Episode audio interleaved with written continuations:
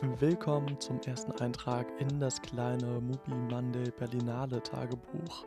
Mein Name ist Christopher Dörr und ja, in den nächsten Tagen werde ich mich äh, ja, mit meinem Audiorekorder hier unter die Menge mischen und ein wenig davon berichten, wie es hier so ist, was für Filme ich so sehe und mit ein wenig Glück werde ich auch den ein oder anderen Gast bzw. Gästin haben, die mir auch ein wenig von deren äh, Erlebnissen hier erzählt. Vielleicht kurz zur Einordnung, das ist jetzt mein drittes Mal hier mit Akkreditierung auf der Berlinale zum ersten Mal mit Presseakkreditierung. Die anderen waren Studierendenakkreditierung.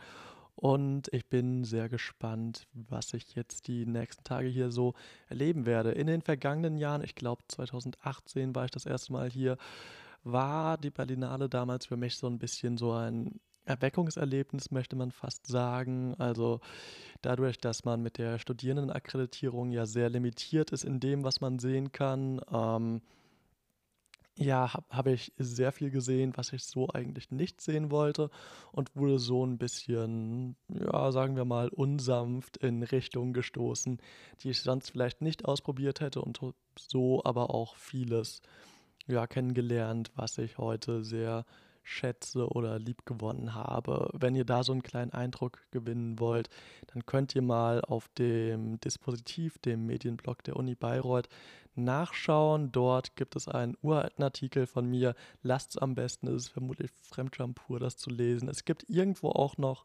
ganz versteckt einen Filmkritik-Blog, den die Uni damals äh, geführt hat. Da muss man danach googeln. Da gibt es auch ein paar Einträge aus meiner ersten Berlinale. Ich glaube, das ist wirklich schlimm. Aber darum soll es nicht gehen, sondern um ja meine äh, Erfahrungen hier dieses Jahr. Ja, es ist der 15. Februar. Die Berlinale hat noch nicht so richtig angefangen. Es ist ta quasi Tag 0. Ich bin heute schon mal nach Berlin gefahren um mir äh, meine Akkreditierungsbadge zu holen. Und ähm, das ist eigentlich relativ stressfrei verlaufen.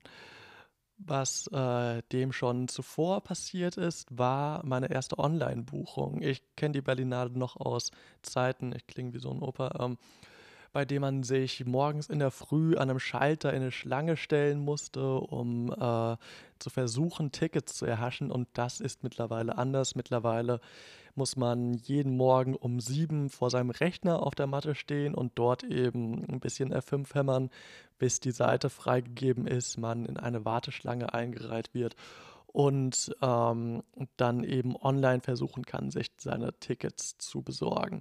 Das ist alles in allem ein bisschen entspannter, kann man sagen. Also ich finde, es war auch ein Erlebnis, das damals zusammengespeist hat, irgendwie so in Gruppen, teilweise sogar vor diesem Counter zu schlafen und dann in aller Frühe direkt die erste Person zu sein, die sich da Ticket schnappt. Aber das ist jetzt nicht mehr der Fall. Das gehört der Vergangenheit an. Und was heute auch passiert ist, jenseits von meiner Badge, ähm, auch kurz erwähnt, man bekommt einfach dieselbe Tasche wie letztes Jahr. Ähm, passend zur Akkreditierung, das gibt schon mal dicke Minuspunkte, denn die Tasche ist wirklich hässlich. Also ich sage es nur ungern, aber das, ähm, das äh, bekommt Abzüge in der B-Note. Aber was ich heute auch gesehen habe, jenseits äh, von dieser Tasche, ist der Eröffnungsfilm She Came to Me von Rebecca Miller. Das ist ein Film, von dem man sagen kann, ja, den, den muss man nicht sehen. Ganz vorsichtig gesagt. Man könnte auch sagen, man sollte ihn vielleicht, also wenn ihr auf der Berlinale seid oder vorhabt hierher zu kommen und ein paar Filme zu schauen, dann nehmt doch vielleicht einfach nicht den. Also das ist ein sehr konstruierter Film mit Peter Dinklage in der Hauptrolle. Er spielt einen Komponisten, der einfach keine Inspiration mehr im Leben findet, der eine Therapeutin geheiratet hat, die ihm dann den Tipp geht, Mensch, geh doch einfach mal vor die Tür, lass das Leben doch mal auf dich wirken.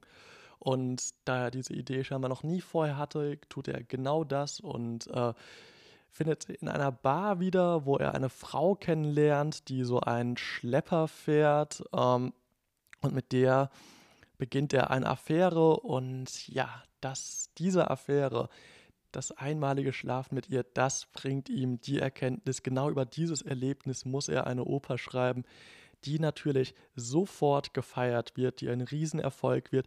Und wenn ihr jetzt denkt, darum geht es in dem Film, ja auch, aber es geht auch um seine, seinen Adoptivsohn, der mit der Tochter der Putzfrau ähm, eine Beziehung hat. Es ist zuerst noch nicht ganz klar, dass diese Konstellation existiert.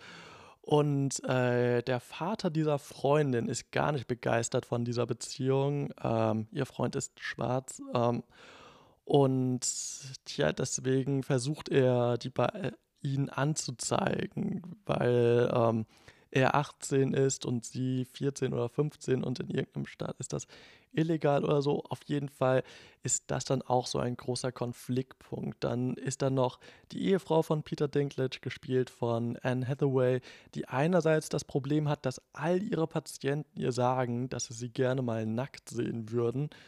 Ähm, sehr lustig. Ähm, und äh, eines Tages äh, in dem Gespräch mit ihrer Putzfrau kommt ihr plötzlich die Erkenntnis, sie will eigentlich Nonne werden. Und ähm, ja, sie geht einmal in die Kirche und dann sagt sie so, ja, ich verkaufe jetzt mein Hab und Gut, beziehungsweise spende das und mache mich auf äh, in mein Leben als Nonne. Das klingt jetzt alles irgendwie sehr verwirrend, so als ob es nicht so richtig zusammenhängt und ähm, ja, so ein Urteil, dem ich mich anschließen wollen würde. Wenn ich versuchen wollen würde, da irgendwas rauszuziehen, dann würde ich vielleicht sagen, dass hier Vaterfiguren entgegengestellt werden, also dass man einerseits diesen Adoptivvater von Dikla Peter Dinklage hat, der fürsorglich ist, der klar jetzt nicht so richtig mit seinem Leben klarkommt, aber alles in allem schon das Herz am richtigen Fleck hat. Und auf der anderen Seite dieser Vater, der bei so Lab-Veranstaltungen äh, konföderierten Soldaten spielt und eben ein Rassist ist. Ähm, aber äh, so wirklich verglichen wird da nichts. Dieser Konflikt wird auch eigentlich nicht so wirklich aufgelöst, sondern am Ende steht man dann eher da und ist so, hm, ja, also, naja, also die, die Klage wurde abgewendet und jetzt ist ja alles gut. Also so systemisch oder auch in dieser Familie ändert sich eigentlich überhaupt nichts. Die werden da eigentlich mehr oder weniger so rat- und tatlos zurückgelassen und ähm, das lässt einen sehr bitteren Geschmack zurück. Also am Ende ist das so ein Film, der sagt so, ja, solange sich irgendwie er und sie lieb haben, dann, dann passt das doch irgendwie. Und das ist so ein Element, was auch ästhetisch in dem Film eingefangen wird, würde ich sagen, wenn ich das positiv framen wollen würde. Also es gibt da das Element des wechselnden Seitenverhältnisses, das eben äh, die allermeiste Zeit 16 zu 9 ist und in ganz vereinzelten Elementen, äh, in ganz einzelnen Szenen in eine 4 zu 3 Aspect Ratio wechselt. Und ich habe während dem Film versucht herauszufiltern, was da jetzt mit gemeint sein könnte, was da Dinge damit sind, die vermittelt werden. Und so richtig schlau bin ich daraus nicht geworden. Ich würde vielleicht am ehesten tatsächlich sagen, dass es hier auf so eine bittere Art und Weise äh, so ein Versinnbildlichen dessen ist, dass, äh, dass das hier eben so ein sehr gedankenloser Film ist, der sagt so, ja, meine Güte, also es gibt halt Leute, die sind ein bisschen enger in ihrer Sicht, gibt Leute, die sind ein bisschen weiter in ihrer Sicht aber am Ende, naja, das ist, ist ja irgendwie alles okay so.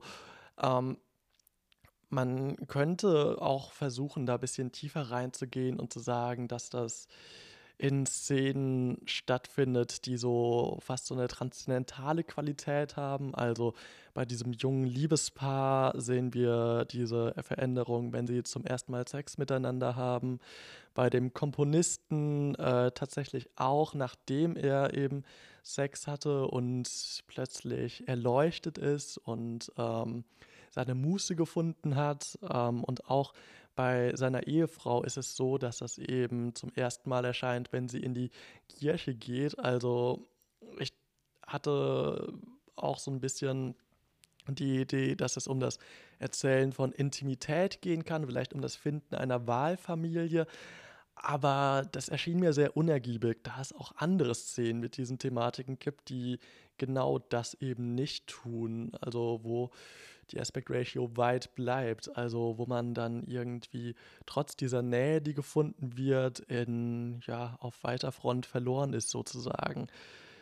Ich vermute, man hört es raus. Ich bin nicht begeistert. Ähm, es auch innerhalb dieser ohnehin schon unnötig komplizierten Konstellation ist es auch so, dass man oftmals das Gefühl hat, dass, dass die Menschen wahrscheinlich noch nie so richtig miteinander geredet haben, das aber überhaupt nicht erzählt werden soll. Also es soll erzählt werden, dass das eine Beziehung ist, die eigentlich ganz gut läuft, die sich lieben, die in Austausch, Austausch miteinander stehen.